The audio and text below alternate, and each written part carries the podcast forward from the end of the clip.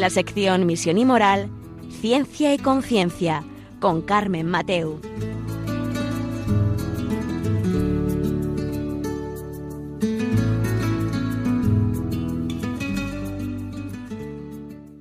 Buenas tardes, queridos oyentes. Aquí estamos un miércoles más desde Valencia en Ciencia y Conciencia. Y hoy vamos a tratar un tema que yo creo que va, mm, va, a llamar la atención, porque, sobre todo porque ha salido un informe en el que nos hablan sobre la, soledad no deseada, eh, en una época en la que tenemos muchísimo contacto social, en la que tenemos, entre comillas, muchos amigos. En redes podemos sentirnos muy solos podemos tener ese sentimiento negativo, ¿no? Sobre nosotros, sobre que no hay nadie alrededor nuestro.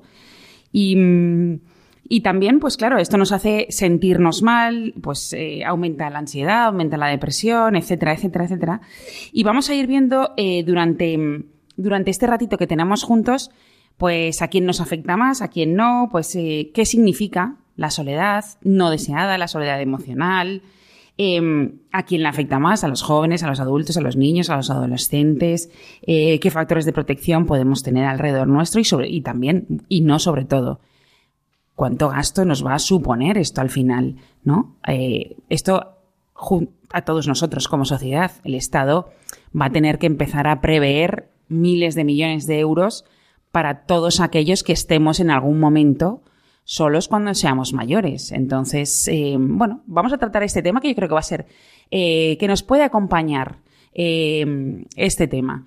Y así podemos también reflexionarlo durante estos días y ver cada uno qué, qué podemos hacer. Ahora enseguida os paso a presentar a nuestra invitada.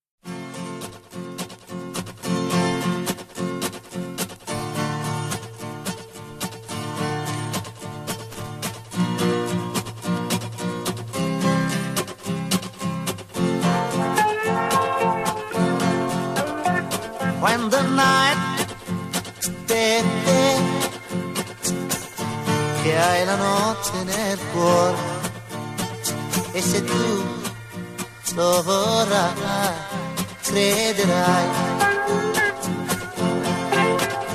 Io lo so perché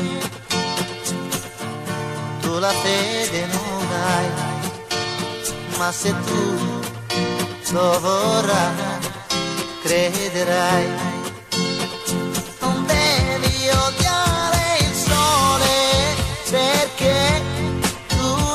Puoi vederlo, ora splende su di noi, su di noi. Pues como os decía en el tema de hoy de la soledad no deseada y todos aquellos puntos que hemos visto que son interesantes para comentaros, comentarlos con vosotros, eh, la soledad emocional, los gastos que esto nos va a conllevar como sociedad, eh, a quién le afecta más, qué factores de protección tenemos. Hoy tenemos con nosotros de invitada a la doctora en psicología Reyes Molinera Albero. Hola, buenas tardes. Buenas tardes, Carmen. Ella es profesora de psicología en la Universidad Católica de Valencia y además es investigadora ahora que estás haciendo también eh, informes y estudios sobre este tema, sobre la soledad. Lo primero, es verdad, la soledad no deseada. Entendemos que es una soledad elegida, por así decirlo. Pero cuéntanos, ¿qué es? Bien, cuando hablamos de, de, soledad no deseada, habría que precisar que no es lo mismo estar solo que sentirse solo. Quiero decir, el sentimiento de, de soledad, esta soledad eh, emocional, soledad no deseada, está relacionada con la falta de conexión eh, con los demás. Yo puedo estar rodeada de gente, pero puede haber una presencia física de, personas eh, a nuestro alrededor, pero realmente para sentirme acompañado, para sentirme eh, o para no sentirme eh, emocionalmente solo, necesito estar en conexión con esa gente que me rodea. Es decir, cuando hablamos de soledad no deseada, hablamos de una, de una discrepancia entre lo que yo siento, cómo yo me siento respecto a los demás, a cómo me gustaría sentirme. Es importante eh, hacer esta, este, este matiz y evidentemente hablamos de una soledad que no es elegida. Es decir, hay gente que elige estar solo. Claro. Pero cuando hablamos de personas que presentan una soledad emocional, eh, no eligen esta situación. De alguna manera, eh, sienten que el apoyo, la conexión con los demás que les gustaría tener no es la que están percibiendo en estos momentos. ¿no? Entonces estamos hablando en el plano emocional, entiendo, porque una, un matrimonio que uno de los dos fallece es una soledad no deseada también. Sí, sí. Y me estás hablando de un- una situación que de alguna manera eh, conlleva a veces a una soledad eh, emocional no deseada. Es decir, el quedarme sin mi cónyuge, el perder a mi familia, incluso a veces también el perder el trabajo. Son situaciones vitales o determinados eventos que ocurren a lo largo de nuestro ciclo vital y que pueden conllevar a esa, a esa soledad no deseada. Claro, porque pensamos y dices, bueno, eh, toda la historia de la humanidad ha existido, por así decirlo, ¿no? Pero la soledad no deseada. Lo que pasa es que yo ahora pondría dos, dos cuestiones. Uno, que se supone que vivimos en la era de más, de más comunicación, ¿no? O más comunicativa, en donde más contactos tenemos, en los que se supone que tenemos una red social muy grande alrededor nuestro. Y claro, y eso, y eso, y la otra, la cuestión siempre ha pasado, ¿no? Es, bueno, que las, las circunstancias de la vida. Sí, y es, cierto que por otra parte también existe una. Tenemos que tener cierta capacidad de adaptación a- al- al- al hecho de tener que estar en algunos momentos de nuestra vida solos.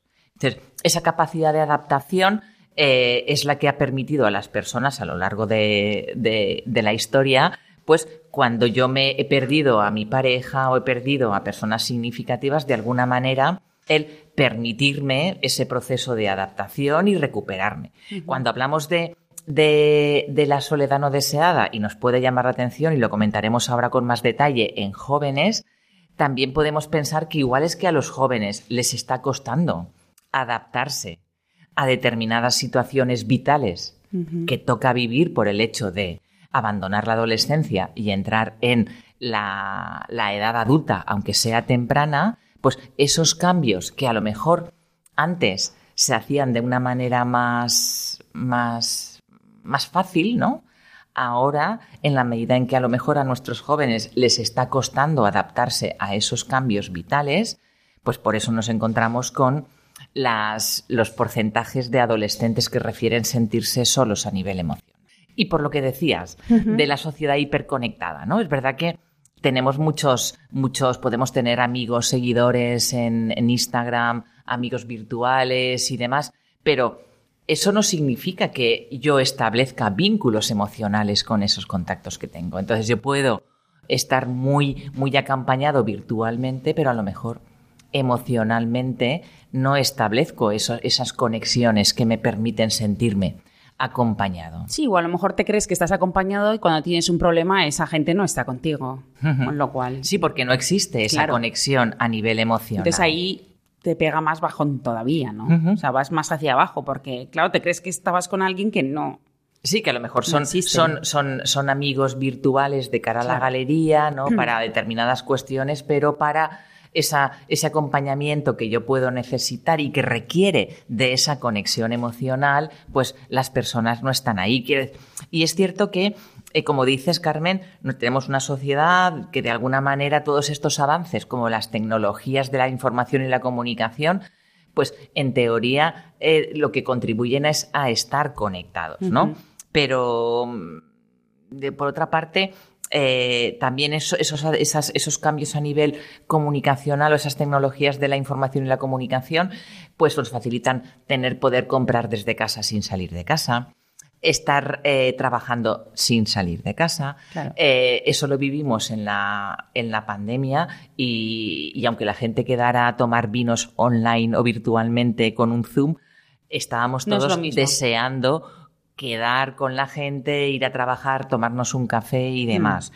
Con lo cual, eh, esas ventajas técnicas o esa, ese estar conectado virtualmente para algunas cuestiones está muy bien, pero esa conexión online o esos amigos virtuales no van a suplir esa necesidad de esa conexión emocional que de alguna manera eh, es mucho más fácil eh, en un cara a cara y con las interacciones, digamos, tradicionales.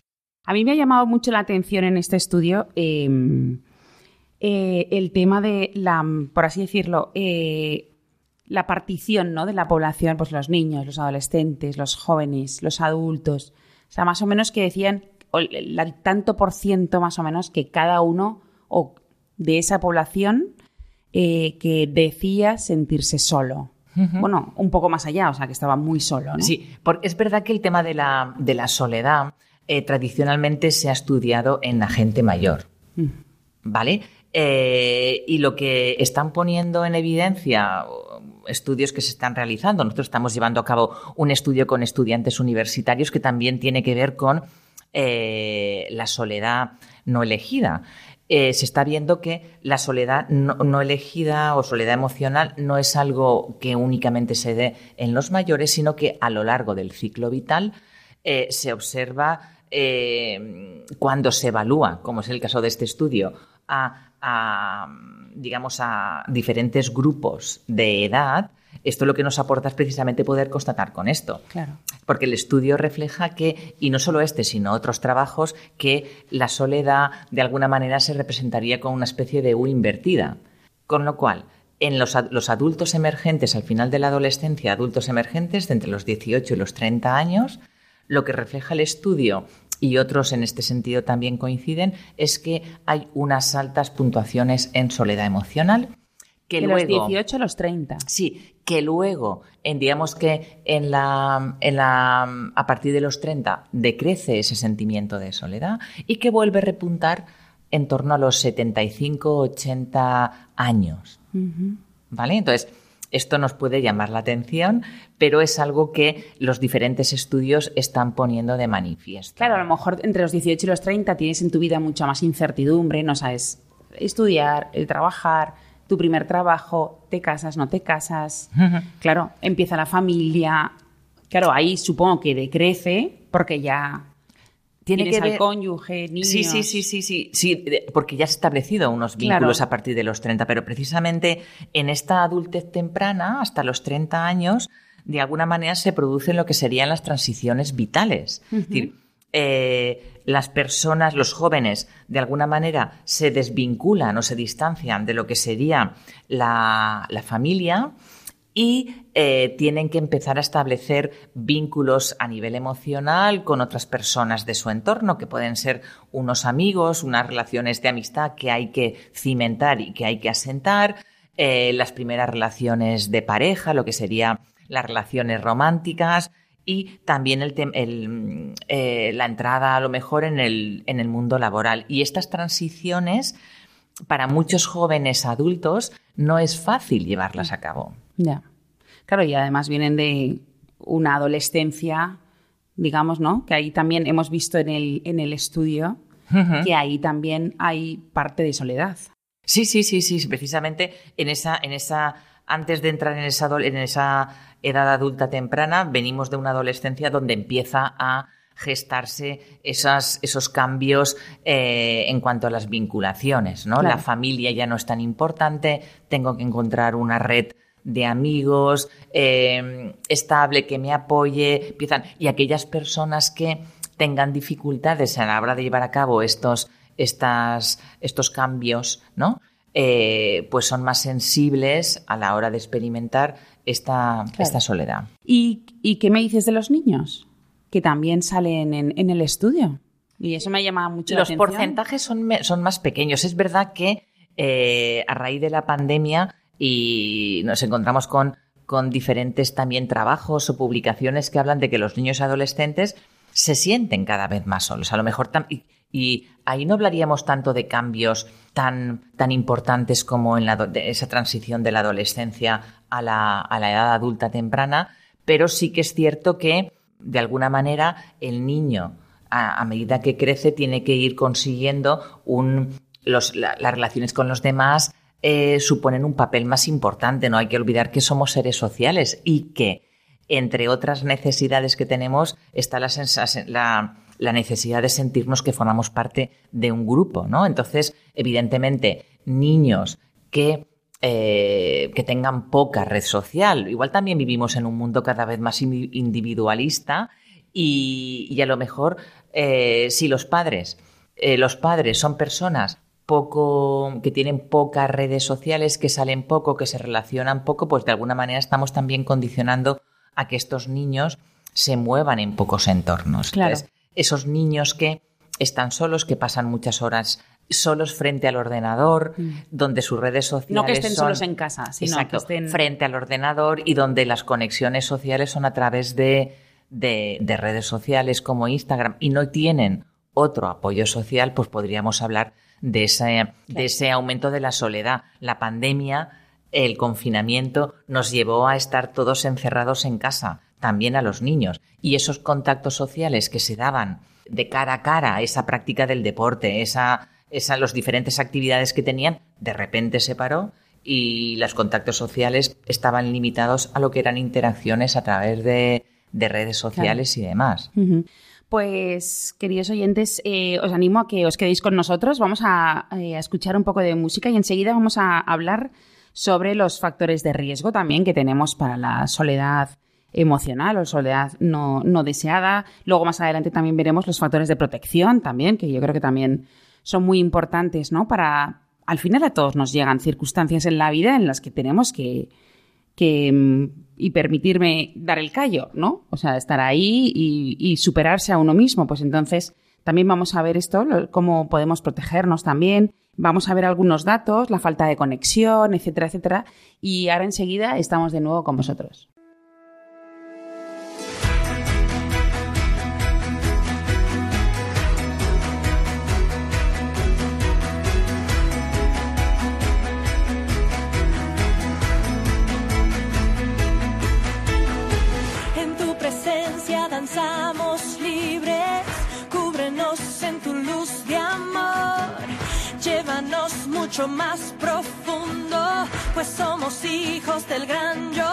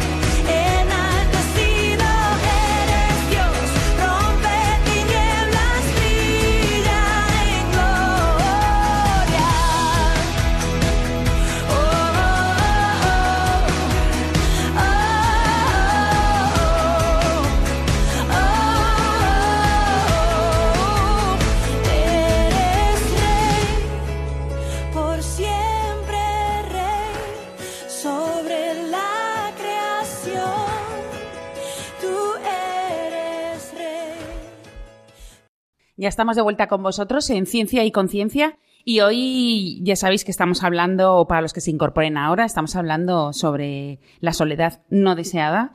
Em, hemos visto pues si es una soledad más emocional o no. Em, la capacidad de adaptación que tenemos, eh, más o menos eh, los jóvenes, los niños, em, más o menos los que sufrimos, entre comillas, ¿no? esta soledad emocional y ahora queríamos ver también eh, qué factores de riesgo tenemos, ¿no? Em, para, para si nuestra forma de vida actual es un factor de riesgo, por ejemplo, la edad es un factor de riesgo. Em, cuéntanos, Reyes. a, través de, los últimos estudios lo que estamos viendo es que la adultez temprana es un factor de riesgo. Eso me hace hasta los 30 años. Hasta los 30 años, todo el tema de, de esa parte final de la adolescencia y demás es un factor de riesgo. Y también las personas mayores de, de 80 años parece que los estudios reflejan esos aumentos de de, soledad emocional. en, estas personas hablaríamos a lo mejor pues, de esa pérdida de la familia. Estas personas que, que si están casados pues pierden un cónyuge o que pierden amigos porque eh, su entorno también está formado de personas mayores que pues pueden fallecer, con lo cual ahí hay una, una, un sentimiento de soledad un poco motivado por esa situación peculiar de hacerme mayor y lo que suponen las pérdidas que ello conlleva. Pero por otra parte, en, esa, en, ese final de la adolescencia, inicio de, la adultez temprana, sí que se habla de factores de riesgo que sería poca red social, tener pocos, pocos, pocos amigos, eh, incluso no tener pareja, no tener en ese sentido vinculaciones emocionales eh, fuertes, el carecer de trabajo, carecer a lo mejor tener claro un, plan de vida, ¿vale? Eh, de alguna manera estos serían factores, de, factores de riesgo, ¿no? Es decir, tengo pocos amigos y eso me lleva a tener pocos contactos sociales. Claro. ¿Y nuestra forma de vida? También, bueno, antes has dicho que como estamos viendo de forma mucho más individual, a lo mejor ahí también tenemos... Primamos a lo mejor esa... Ese, vivimos en una sociedad muy individualista, donde incluso uno tiene que competir prácticamente desde que nacemos con todo. Quiero decir, competir si me convoca el, mi entrenador para jugar a fútbol o a baloncesto los fines de semana, competir para conseguir becas, competir en una entrevista de trabajo. Quiero decir, y a veces se fomenta pues esa, ese pensar en uno mismo, muy, muy en uno mismo y poco en los demás, ¿no? Aunque mm. eso nos puede llevar también a esto, quiero decir, el que yo esté muy pensando en, mi, en mis necesidades, en lo que yo quiero y no tener esa conciencia de lo que necesitan los demás, que eso sería precisamente aunque me adelante a los factores de protección, el favorecer la conducta prosocial. Y esto lo, lo, estamos evaluando en el estudio que, que estamos llevando a cabo. Es decir, la conducta prosocial se caracteriza por ese interés por el otro. Entonces, de alguna manera, pues eh, igual las personas llegan a sentirse desconectadas de los demás como resultado de ese no cuidar las relaciones con los demás, ¿no? O no, no interesarme por ayudar a los demás, ¿no? Y entonces eso ha podido derivar, pero qué duda cabe que el, el estilo de vida, somos una sociedad que no lo éramos tanto, éramos una sociedad, nuestra sociedad mediterránea, muy, muy centrada en, en cuidar las relaciones de los vecinos, estar en la calle y demás. Y de alguna manera esto lo, estamos, lo estamos perdiendo, ¿no? Entonces, eh, sociedades que son tan, las sociedades colectivistas que cuidan de la comunidad, ¿no? ¿Qué puedo hacer para que mi mis vecinos estén mejor, cómo le puedo ayudar, qué puedo hacer para, ¿no? A veces el charlar y ya está, o estar a su lado cuando esté enfermo, ¿no? De alguna manera hemos pasado a, imitar, ¿no? Refiere al estilo de vida y demás, a sociedades más individualistas, igual también esto ha contribuido a que, a que tengamos los datos que tenemos. Pues sí, y eh, ¿esto cómo afecta esta soledad eh, no deseada en la parte emocional? ¿Afecta a la salud pero física y mental o, solo la mental? No, estamos los, los, resultados nos indican que aquellas personas que refieren una soledad emocional, eh, una soledad no elegida, eh, presentan eh, una peor calidad de vida o una peor salud física. Son personas que a lo mejor tampoco salen mucho de su casa. Entonces, no se mueven, no caminan, no practican deporte, hablamos de que hay un mayor riesgo, por ejemplo, de enfermedades cardíacas, incluso se habla de que la soledad emocional puede estar asociada a pues, trastornos degenerativos, ¿vale? Y por otra parte, eh, hablamos también de una peor salud mental. hay una relación entre eh, soledad no elegida, ese, ese, sentir que no cuento con las personas que me gustaría tener eh, y que me acompañaran, no tener esa conexión, también está asociado a sintomatología depresiva, eh, sintomatología ansiosa, se, sienten un mayor estrés y sabemos ya que el estrés está asociado también a problemas de salud. Cuando hablamos de, estrés y de un cortisol elevado y demás, hablamos de eh, personas que tienden a preocuparse mucho por las cosas y también hablamos de personas que no saben manejar las emociones. Hablamos de dificultades de regulación emocional. Hay estrategias de regulación emocional que son adaptativas como la solución de problemas, como el fijarme en lo positivo, pero hay otras como es la rumiación o la catastrofización que son precisamente las que estas personas eh, utilizan más. Es decir, también hay un empleo de estrategias de regulación emocional desadaptativas en personas que presentan una soledad eh, no elegida o soledad emocional. Claro, pero eh, hay un... Em, si nos ponemos ahora en la vida práctica, por así decirlo, no solo en, los datos que conocemos, si ahora lo, bajamos a nuestra vida, em, nos sentimos solos, estamos solos, nos falta compañía o estando acompañados nos sentimos solos. Em, también vivimos en una sociedad totalmente individualista que no podemos contar con mucha gente, a lo mejor. Otros tienen la suerte de que sí, pero otros no.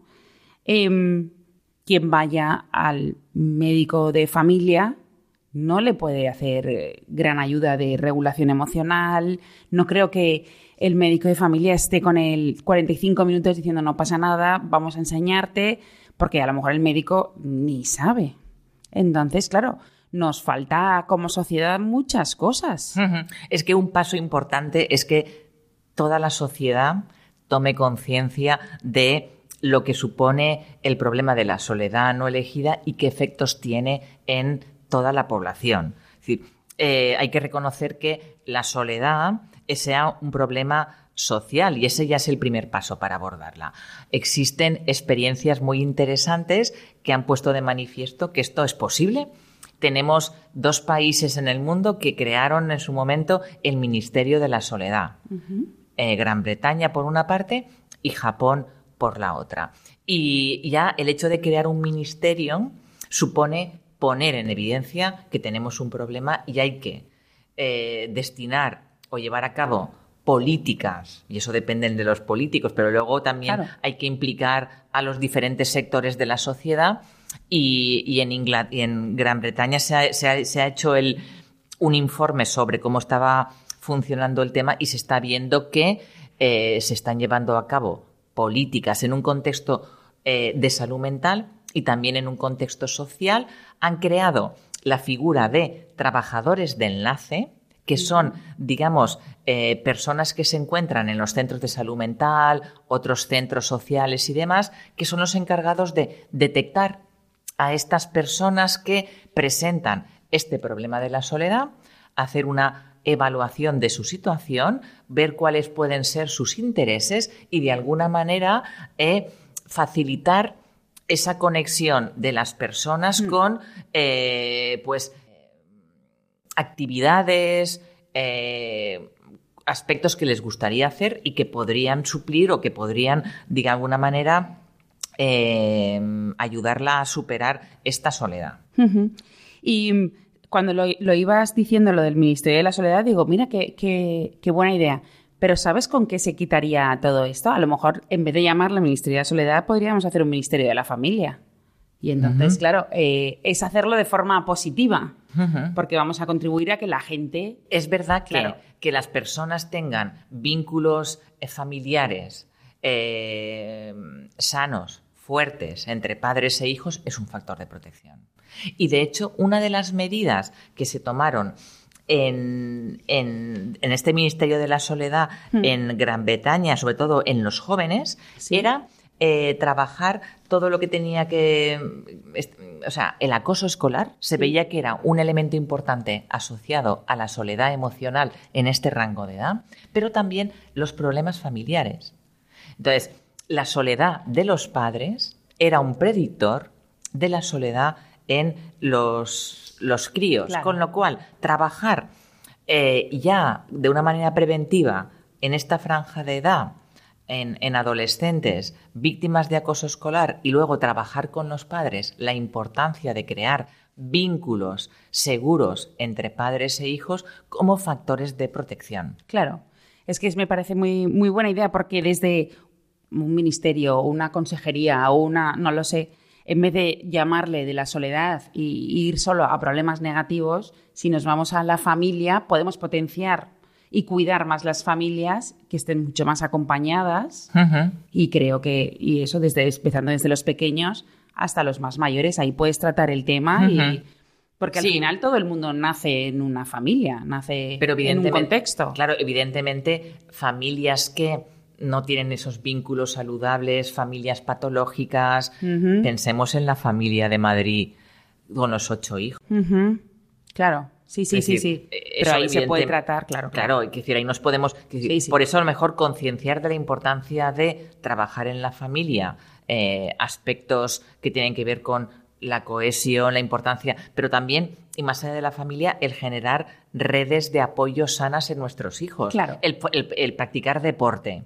El pertenecer a alguna asociación de voluntariado, eh, scouts, juniors en la parroquia, eh, la asociación de vecinos del barrio. Pero, o sea, el sentirme parte de algo hmm. es un factor de protección. Claro. Entonces, crear, sentirme parte de algo que va a crear vínculos emocionales, que me va a hacer sentirme bien en la medida en que ayudo a los demás, esa prosocialidad que comentábamos antes, pero que de alguna manera también yo me estoy poniendo en una situación donde ante un problema, ante una necesidad, voy a recibir la ayuda de ese contexto. Y lo que antes nos, nos, nos hablabas sobre la salud física, la salud mental. en, el, en este estudio que, hemos conocido, también lo que pone es que a raíz de la peor salud física, las personas que se sienten o que sienten esa soledad tienen una posible muerte prematura. O sea, que no estamos hablando de eh, algo aislado. O sea, la, que es... la salud física y la salud mental van muy de la mano. Es decir, eh, el dicho de mente sana, sí, sana, y corpore sano. decir, muchas, sabemos que hay personas que tienden a enfermar con mayor probabilidad y eso obedece a veces a una forma de ser particular o una forma de interpretar las cosas o una determinada que me lleva a tener un estilo de vida no saludable. Claro. Entonces, sí que sabemos que eh, aquellas personas que eh, están solos, pues y que tienen menos contactos sociales, pues presentan un peor, una, peor salud, salen menos de casa, por tanto se mueven menos, experimentan menos emociones positivas y, incluso a veces el estar solo me lleva a tener hábitos en cuanto a alimentación y demás que no siempre son saludables, como cualquier cosa y tal, con lo cual nos encontramos con que al final son personas, por ejemplo, personas mayores que se sienten solas y que su salud está, está mal de alguna manera como resultado de esa soledad. Claro, sales menos en la calle, compras menos, comes de lo poco que tengas por casa y bueno, pues ya veis em, que está siendo muy, muy interesante y por lo menos a mí me abre mucho los ojos, ¿no? Para, saber situarnos muchas veces, eh, sobre todo para ver a los demás, ¿no? Y cuidarnos, cuidarnos unos a otros. Eh, vamos a hacer una pequeña pausa y vamos a conocer ahora, ya en la última parte del programa, los factores de protección, sobre todo, y, y, vamos a ver también cómo nos podemos ir ayudando unos a otros y, y a ver qué, podemos hacer para que esta soledad no deseada sea la menor posible, ¿no? Enseguida estamos con vosotros.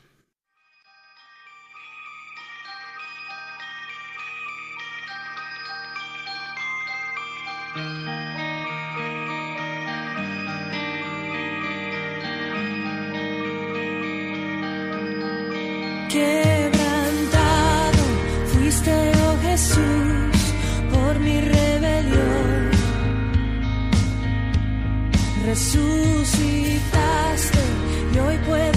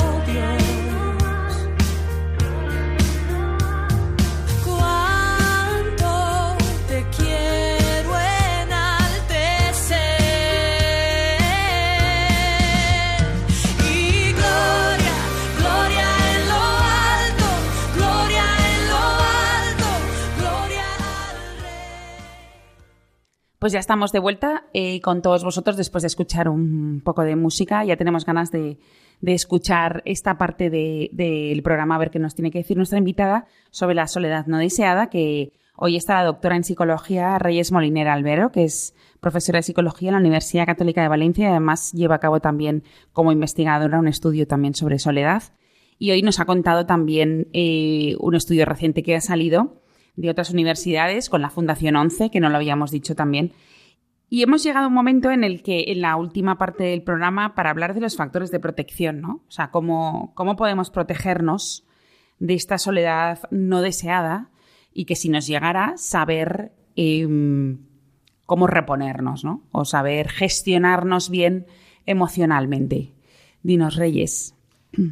Eh, yo creo que un factor importante para prevenir la, la, la soledad eh, es también eh, saber adaptarnos a las circunstancias. Y yo hablábamos antes de esos adolescentes que deben adaptarse a las diferentes transiciones que les toca vivir y que son transiciones que, como decías al principio del programa, Carmen, son, tienen un carácter universal, ¿no? Y a lo largo de la historia esas transiciones se han llevado a cabo con los condicionantes de cada época.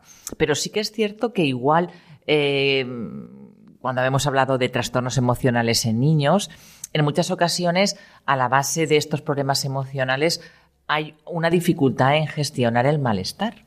El malestar emocional, porque a veces tampoco les hemos enseñado a nuestros hijos a gestionar el malestar, porque a veces les hemos sobreprotegido sobremanera, ¿no? Y, y la única forma de tolerar el malestar en la vida es afrontando el malestar. Es que a lo mejor tampoco sabemos como, es cierto que, evidentemente, parte de esa gestión del malestar emocional de los hijos tiene que ver con cómo gestionan el malestar emocional los padres. Pero, pero yo creo que eh, a veces un exceso de protección puede eh, impedir a nuestros adolescentes haber aprendido a cómo adaptarse a los cambios, a entender que el malestar, que los desengaños, que los fracasos eh, forman parte de un proceso vital. Entonces, a veces eh, uno tiene que pues, manejar una ruptura del noviete o de la novieta de turno, o tiene que manejar pues un enfado de un amigo y tiene que saber gestionarlo a nivel emocional. Entonces yo creo que una parte importante es la gestión, eh, saber gestionar esas, em, esas transiciones a nivel vital, ¿no? Y que, insisto, siempre se han producido. Por otra parte, otro factor de protección evidentemente tiene que ver con el que se generen en las familias relaciones familiares eh, de calidad, relaciones familiares fuertes, vínculos, a sabiendas de que nuestros hijos van a preferir en un momento determinado irse con los amigos que no irnos con nosotros al cine, ¿vale? Pero tiene que haber una buena, una buena comunicación, ¿no? Y, y eso yo creo que es fundamental, ¿no? Y saber que siempre puedo contar con mis hermanos, siempre puedo contar con mis padres, con mis abuelos que van a estar ahí, y aunque me enfade o aunque se enfaden conmigo, es un amor incondicional y van a estar ahí, ¿vale? Eh, evidentemente, esos adolescentes que eh, tienen dificultades en la relación con los demás, podríamos hablar de adolescentes pues eh, muy, muy pendientes de la evaluación negativa, podríamos pensar en adolescentes con ciertos rasgos de fobia social, eso hay que, hay que detectarlo cuanto antes e intervenir, porque evidentemente eso es un factor de riesgo. Entonces, todo lo que sea favorecer las relaciones sociales con los iguales, lo comentábamos antes, favorecer ese sentimiento de pertenencia a un grupo, el formar parte, el tener diferentes grupos, que puede ser la parroquia, la Falla aquí en mm. Valencia o en otros contextos otro tipo de asociaciones deportivas, culturales a las que podamos pertenecer, esos son evidentemente factores de protección. Pero también un factor de protección es darle sentido a lo que nos pasa, ¿no? Ya hemos hablado otras veces en el programa mm. de la importancia del sentido de la vida como un factor de protección frente a, a los trastornos mentales. Sabemos que el dar significado a incluso a un sufrimiento o a algo, a un momento complicado que yo estoy pasando o entender que para conseguir a veces algo tengo que pasar por momentos complejos, evidentemente es un, es un factor de protección. Y en nuestra investigación precisamente estamos también evaluando ya no solamente la soledad eh, o la presencia de trastornos emocionales, sino también estamos evaluando sentido de la vida, ver qué pasa. Aquellos, aquellos estudiantes universitarios que puntúen más alto en sentido de la vida presentarán menor soledad emocional. Lo veremos pronto. Ah. Pero también, por ejemplo, estamos viendo como conducta de protección la prosocialidad. Es decir, la, la conducta prosocial tiene que ver con la realización, con aquellas conductas que realizamos las personas que benefician a otros, ¿no? Lo que sería, por ejemplo, cuidar, ayudar, compartir, empatizar.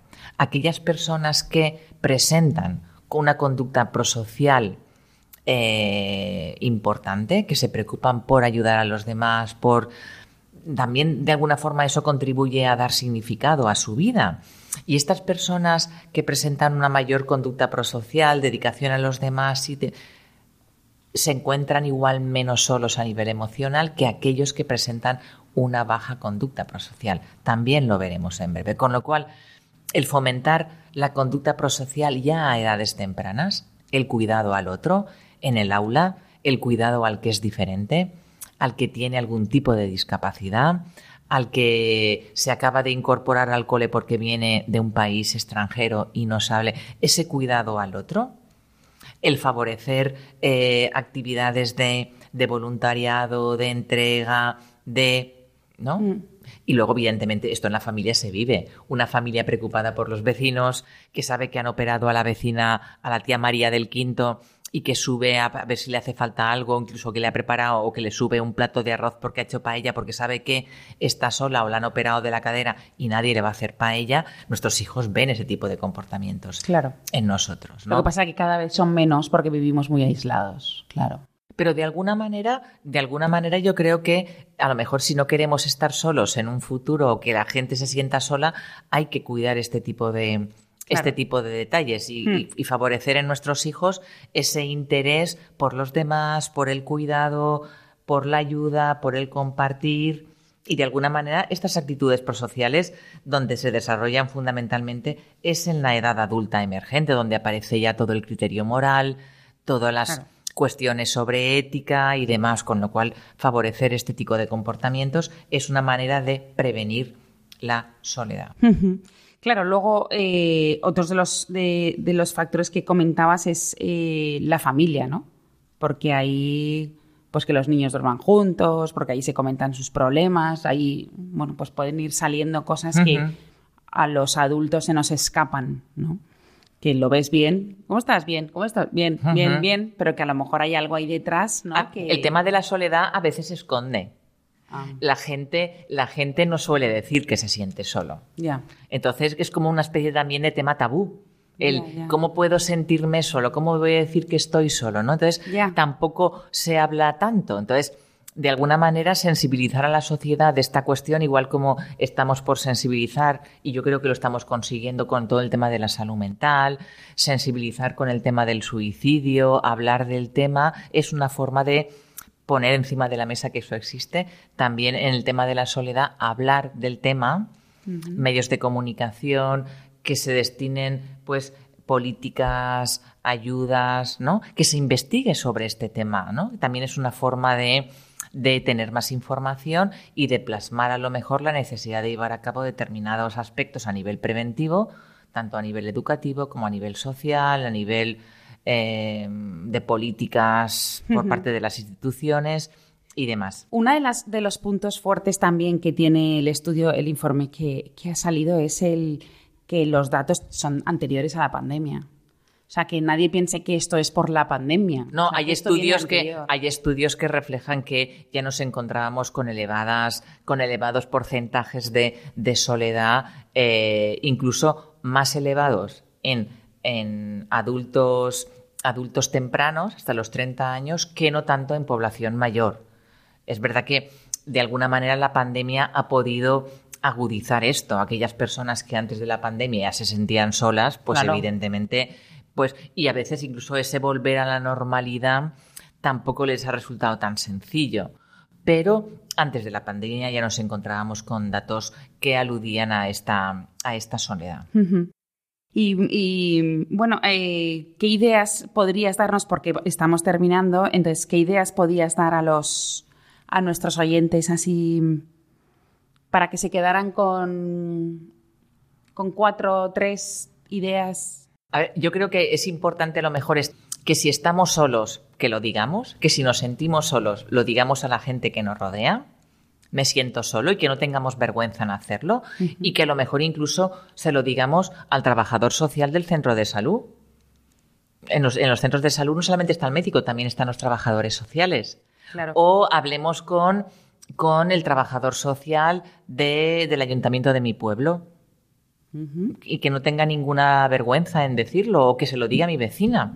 Porque a lo mejor mi vecina se va todas las tardes a hacer bordado, hacer macramé o a, en- a los jubilados del, a la asociación de jubilados del pueblo. Pero yo creo que un, un- un paso importante es que no lo escondamos y que, y que si estamos solos, pues un primer paso para dejar de estarlo es reconocerlo y comentarlo con alguien. Perder esa vergüenza. Perder esa vergüenza. Evidentemente, como prevención a esto, construir redes sociales estables desde ya esa, esa adolescencia, adultez temprana, cuidar, eh, cuidar mucho las relaciones sociales. Ojo, relaciones sociales que tienen que ser auténticas y recíprocas.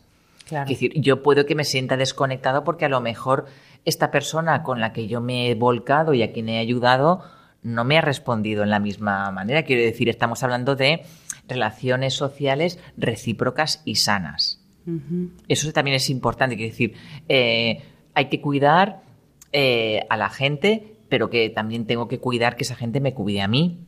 No se podemos, Claro, pero Claro, que decir, hay que buscar un equilibrio ahí porque podemos caer en que cuidamos mucho a los demás y nosotros recibimos poco cuidado. Eso por igual esa relación es tan desequilibrada a lo mejor porque no es una relación que es, que, que es buena del todo para mí, porque a lo mejor me están se están aprovechando de mí. claro. Entonces, a lo mejor hay que cuidar de esas relaciones que sean recíprocas. Yo ayudo, pero en un momento determinado también a mí se me ayuda. Para mí eso es importante. Eh, y luego a nivel, a nivel, a nivel político, como sociedad, yo creo que es tomar conciencia de este problema. ¿vale? Claro, eso es, sí. Yo creo que cada uno de la, o sea, cada persona y luego cada familia, cada, eh, si fuéramos conscientes de ese problema, eh, a lo mejor sí que dábamos pasos de forma incluso inconsciente. Pero yo creo que poco a poco se va a tener que dar respuesta a esto porque los números están ahí y porque eh, eh, va a convertirse, si no lo es ya, en un problema de salud pública. Con lo cual, Claro. las administraciones o las diferentes administraciones, de alguna manera, tendrán que dar respuesta a unas voces, ¿no? Que están poniendo estos estudios de manifiesto de una realidad que está ahí. Sí, ahí tienes razón. Eh, habrá que dar respuesta, porque claro, eh, si tú tienes un problema de salud pública, porque al final Es salud pública. Es-. Claro, tienes que dar una respuesta y esa respuesta, eh, pues pueden ser muchas. Eh, lo mejor sería sacar unas buenas conclusiones y decir, mira, las mejores respuestas serían estas. A lo mejor por edades o por, no lo sé. No, la figura del psicólogo, por ejemplo, en un centro de atención primaria, que es algo que ya se ha conseguido y que recientemente se ha visto a la hora de intervenir en atención primaria, imagínate si ese psicólogo pudiera detectar a personas que ya refieren Claro. soledad emocional y eh, crear de- de- de diferentes recursos o derivar a otro tipo de, de- de recursos que existan para estas personas, que es un poco lo que han hecho en Reino Unido. ¿eh? Es un poco cómo se, cómo se funciona en Reino con estos agentes que se, dedi- se dedican un poco a, a detectar a estas personas y a conectarlas con eh, posibles vínculos, ¿no? posibles gustos o actividades que puedan ser, eh, digamos, eh, que les puedan gustar a ellos. Claro. Yo terminaría con una frase que he leído sobre este tema y que me gustaría eh, señalar. Dice, si todas las personas que se encuentran bien, que podemos ser cualquiera de nosotros, se comprometieran a comunicarse con alguien que les preocupa y que se puede sentir solo al menos una vez a la semana, eso ya sería algo bueno. Hoy, pues sí. Muy buena si idea. todos eh, hiciéramos por buscar a personas que pueden sentirse solas y acercarnos a ellos una vez por semana, fíjate la cantidad de, de- de cosas que estaríamos haciendo para ya ir rompiendo con esa, con esa soledad emocional. Hombre, si lo hacemos todos, al final la situación se, se cambia. Y sobre todo si estamos también ojo a visor a Claro. esto. Eso es muy importante. Perder un poco de comodidad para ayudar un poco al vecino, ¿no? Y observar más a los demás. Sí. Observar, no solo mirar, Ya, observar. Observar. observar y preguntar. y preguntar. y no a veces por- no preguntamos porque igual la respuesta no nos, no nos Ya. gusta. Sí. Por no molestar, pero al final es comodidad nuestra. Al final es nuestra Ojos que no ven. Claro, eso es, eso es. Pero bueno, no, la verdad es que es, es o ha sido muy interesante todas las ideas que nos, que nos has ido dando. Eh, por ir ya cerrando el, el- el- el programa, eh, haré o sea, un pequeño resumen, al- a, lo mejor un pequeño de conclusiones, ¿no? Un pequeño resumen y, y tú si quieres aportas Vale. cualquier cosa, por si hay alguien que se eh, eh, ha venido tarde, ¿no? Que, que por lo menos sepa lo que hemos eh, hablado y, y luego puede entrar en la página de radiomaria.es y coger el podcast, bajarlo y poder escucharlo cuando, cuando quiera, ¿no? Incluso nos pueden escribir a ciencia y conciencia arroba radiomaria.es, hacer las preguntas que ustedes quieran y además les pondría un reto. Lo iba a dejar al final, pero bueno, se lo digo ya. Un pequeño reto, ¿no? Eh, que nos escriban ustedes y, y que nos propongan incluso el tema que ustedes eh, les preocupa en temas de bioética, ética, ¿no? ¿Qué, qué- qué les preocupa ahora mismo en la sociedad en estos ámbitos? Em, y podíamos estudiarlo, llamar a, a- a expertos y, y nos vamos formando poco a poco unos a otros y así, mira, es fácil y... Los medios de comunicación, que duda cabe, que tienen una, una tarea importante que realizar y eh, a través de este programa se está poniendo voz Claro. a diferentes aspectos que, eh, que preocupan, que son importantes y aquellos que nos oyen están tomando conciencia Claro. de Sí. esta problemática Eso y es. después lo van a comentar con, Eso con es. su familia, con sus vecinos. Eso es. Pero bueno, hoy hemos hablado, para los que se hayan incorporado más tarde, hemos hablado de la soledad no deseada. Eh, hemos visto que era una soledad emocional, que no está, que luego se transmitirá en problemas de mental, eh, perdón, de salud mental y salud física, incluso con una que nos puede llevar a una peor salud física y una muerte prematura, ¿no? Que sería muy importante saber regularnos emocionalmente para ir solucionando los problemas, porque a cada uno de nosotros sin excepción, nos llegan momentos o circunstancias de soledad no deseada, ¿no? Em, o soledad emocional, aunque estemos acompañados de todo el mundo y nos sentimos solos, que no tengamos miedo a decirlo a quien sea, a alguien que nos pueda ayudar, ¿no? Que no sea un tema tabú.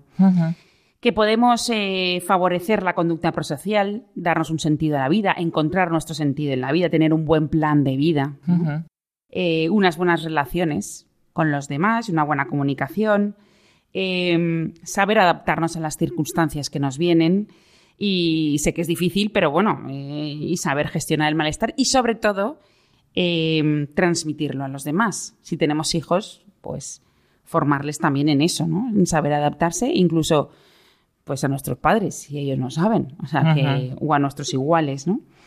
y, y hacer una red y vínculos fuertes ¿no? de comunicación alrededor nuestro, incluso en nuestra familia, si vemos que no los tenemos. Aunque tenemos unos vínculos los más fuertes de todos, pero a lo mejor comunicativamente no. No lo decimos. Claro, entonces, eh, pues a lo mejor vale la pena ahí empezar en casa y luego ir pasando paredes a, a las otras, ¿no? O en nuestros trabajos, en escuelas, en la familia, ¿no? Pues eso ha sido Reyes. Muy bien, has resumido perfecto, Carmen. Las ideas más importantes las has dicho. Vale. Pues nada, eso es. Eh, muchas gracias, Reyes, por estar de nuevo con nosotros. Gracias a vosotros. Lo que sí que te voy a decir a ti, otro reto, es que cuando tengáis, eh, terminéis vuestro estudio, vuestra investigación sobre la soledad en vuestra universidad, pues que nos contéis. Sí, sí, sí, A ver sí, si ha sí, cambiado sí. todo o vamos a peor, a mejor es- nos estancamos. En este y- caso lo que estamos viendo, lo, lo- lo- lo vamos, lo hemos trasladado a estudiantes universitarios. Bueno, bien. Siempre Ujú. tenemos sí, sí, sí, alrededor sí. nuestro Pero en cuanto tengamos, que- tengamos datos, me comprometo a traerlos al programa. Muy bien, muy bien. Vale, pues nada, muchas gracias. Eh, gracias a Fernando La Torre, que ha hecho el programa con, con nosotros. Y así ustedes nos pueden escuchar. Y a todos ustedes, nada, nos oímos en 15 días. Ya saben que nos pueden encontrar en el podcast de radiomaria.es y, mm, y poder escuchar en cualquier momento este programa o cualquiera de los, de los que tenemos hechos en los años anteriores. Y lo dicho, nos pueden escribir con cualquier duda para nuestra invitada de, de hoy, que era Reyes Molinera Albero, doctora en psicología y profesora de psicología en la Universidad Católica de Valencia y además actualmente investigadora también en estos temas de, de la soledad no deseada. Y mm, ya está. Y en 15 días nos volvemos a oír. Muchas gracias por todo.